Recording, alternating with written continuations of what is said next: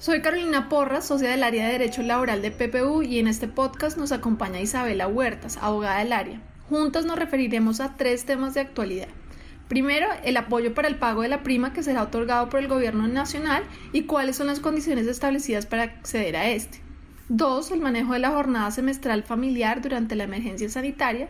Y tres, la activación de las solicitudes de visa para aquellos extranjeros que permanecen en el exterior, que fue regulada a través de la resolución 1585. El programa de apoyo para el pago de la prima de servicios PAP ha sido una de las medidas que el Gobierno Nacional ha implementado para apoyar a los empleadores durante la emergencia sanitaria. El pasado 2 de julio de 2020, el Ministerio de Hacienda profirió la resolución 1361 de 2020. En esta, el Ministerio se dio a la tarea de determinar las condiciones que los empleadores deben cumplir para acceder al beneficio.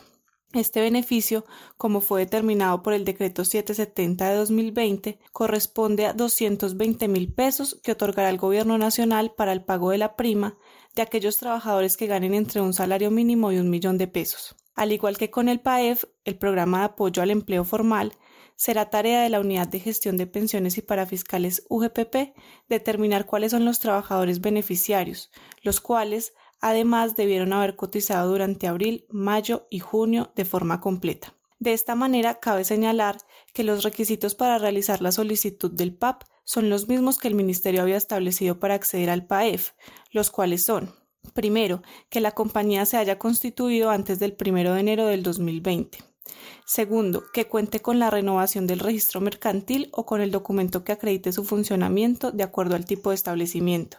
Tercero, demostrar la necesidad del aporte estatal certificando la disminución del 20% de sus ingresos de acuerdo con lo establecido en la resolución 1029 de 2020. Cuarto, tener una cuenta bancaria. Finalmente, en lo que respecta al PAP, es importante resaltar Primero, que el plazo para realizar la solicitud irá desde el 8 de julio y hasta el próximo 21 de julio que para aquellos empleadores que ya hayan sido beneficiados por el PAEF y quieran aplicar al PAP deberán realizar el trámite ante la misma entidad financiera. Y tercero, que el formato que se debe utilizar para acceder al PAP es el determinado por la UGPP por medio de la circular 03 de 2020. En relación con la jornada familiar semestral que fue establecida por la Ley 1857 de 2017, se han producido una serie de cuestionamientos sobre la forma en la que este derecho se debería asegurar atendiendo la actual emergencia sanitaria. Pues bien, el Ministerio del Trabajo, en aras de aclarar el alcance de este derecho para los trabajadores, estableció que dicha jornada debe ser concedida de manera estricta dentro de los plazos señalados por la ley, por lo que no es posible su aplazamiento bajo ninguna circunstancia. Teniendo en cuenta que las actividades que implican aglomeraciones de personas están prohibidas en momentos de aislamiento obligatorio, el empleador no podría implementar esta opción. Las alternativas con las que contaría según los pronunciamientos recientes del Ministerio del Trabajo, son 1. La entrega de un bono para que el trabajador realice una actividad propuesta por el empleador o la concesión a cada trabajador de una jornada remunerada libre. La primera opción tiene que ver con la destinación específica de la jornada para la realización de una actividad propuesta por el empleador. Sin embargo, esta debe tener en cuenta que hay un gran número de actividades de recreación suspendidas y por lo tanto la realización sería casi imposible. Por esta razón, es deber del empleador constatar que la actividad para la cual otorga el bono está exceptuada y puede ser realizada por el trabajador y su familia.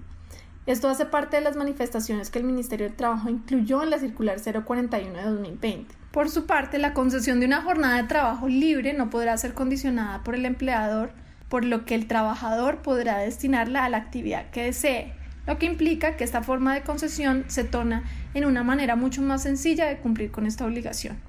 En materia migratoria, la suspensión de la expedición de visas para extranjeros que están fuera del territorio nacional fue una decisión que afectó los planes de muchos empleadores colombianos. El pasado 24 de junio, el Ministerio de Relaciones Exteriores profirió la resolución 1585, por medio de la cual reanuda el servicio de solicitudes de visa para extranjeros que se encuentran en el exterior. Este servicio estuvo suspendido desde el pasado 21 de abril, como consecuencia de la declaratoria de emergencia sanitaria y el cierre de fronteras ordenado por el Gobierno Nacional.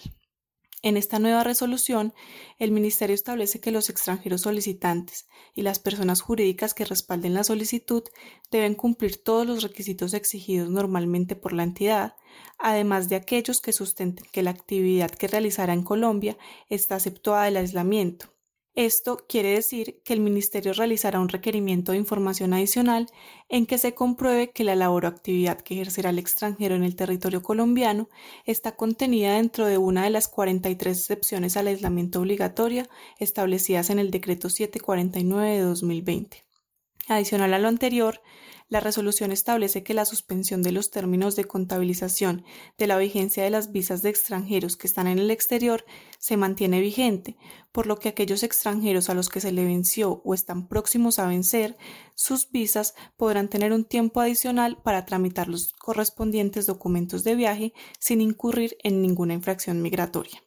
Por último, la resolución levanta la suspensión del servicio de expedición de pasaportes electrónicos ordinarios y ejecutivos en las oficinas del Ministerio habilitadas en Colombia y o sus consulados, aclarando que los visitantes y los funcionarios de las instalaciones del Ministerio en Colombia o en el exterior deberán cumplir todas las medidas de bioseguridad establecidas para la prevención de la expansión del COVID-19.